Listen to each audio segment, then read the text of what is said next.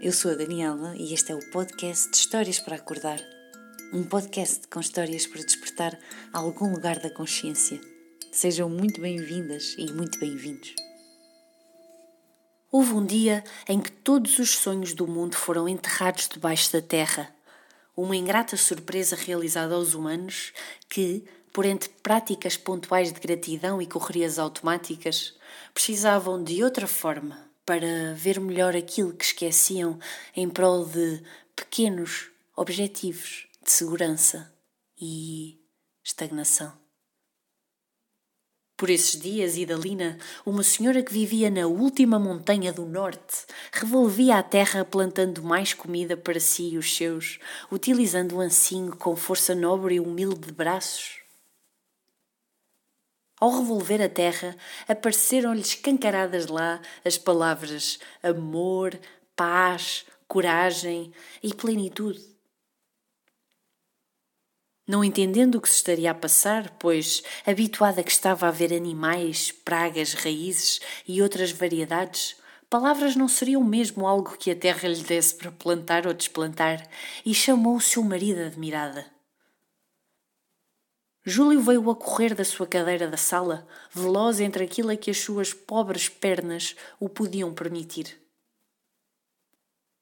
Idalina? O que é isto? Em tantos anos de terra, nunca vi palavras a brilhar no chão com esta força. Aliás, primeiro, nunca vi palavras. E depois, nunca vi palavras que brilhassem com força. E depois, palavras que vêm do chão. Pois é, meu querido.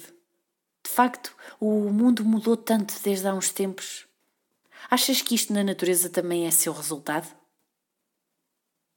Não sei. Podíamos experimentar fazer alguma coisa com isso. Achas? Sim, o que poderíamos fazer? Idalina pensou por momentos num rasgo de inteligência emocional que era mais fluida do que controlada. Vou voltar a colocar na terra e tratá-las como se fossem sementes. É? Sim. Então, elas são palavras de força, de luminosidade. O que fazemos a elas se não for cuidar e nutri-las perto, principalmente quando nos chegam? Júlio concordou tanto que nem foram precisas palavras para o exprimir. Durante longos meses, enquanto assistiam ao desequilíbrio do mundo, aquela mulher e homem de boa vontade iam regando, nutrindo e alimentando aquelas palavras que haviam tido a bondade de nascer no seu quintal. E chegara a época de preparar o solo para outras colheitas, e aquela terra teve de ser novamente revirada. Idalina estava surpresa para saber o que haveria de encontrar, se aquelas esperançosas palavras lá estariam ou se outras haveriam surgido em seu lugar. Quando colocou as ferramentas na terra, a terra abriu-se para a ver. Idalina senhora da terra e do seu quintal, ainda não havia tido uma experiência destas de submundo, de abrirem-se as portas do inexplicável que a cerca. Um túnel conduzia até ao final do buraco e Idalina seguiu até lá, corajosa e confiante.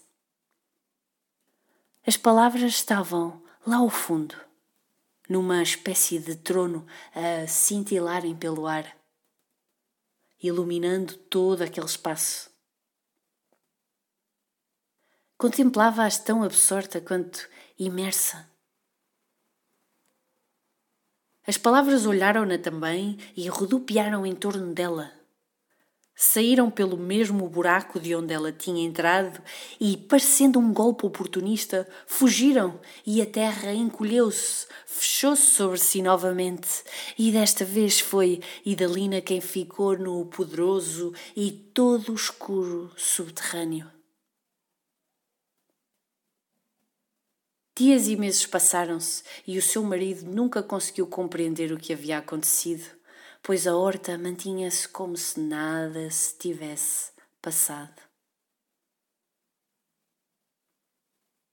No dia em que mais saudades sentiu, aninhou-se lá, perto daquela terra onde trabalhavam os dois, levou os joelhos ao chão e chorou de saudade profunda do seu ser amado. E até que soubessem que as palavras de sonho pertencem a todo lado e não aos lados da realidade que queremos ver, a vida assim permaneceu nesta dualidade. As palavras de um lado e os humanos no outro.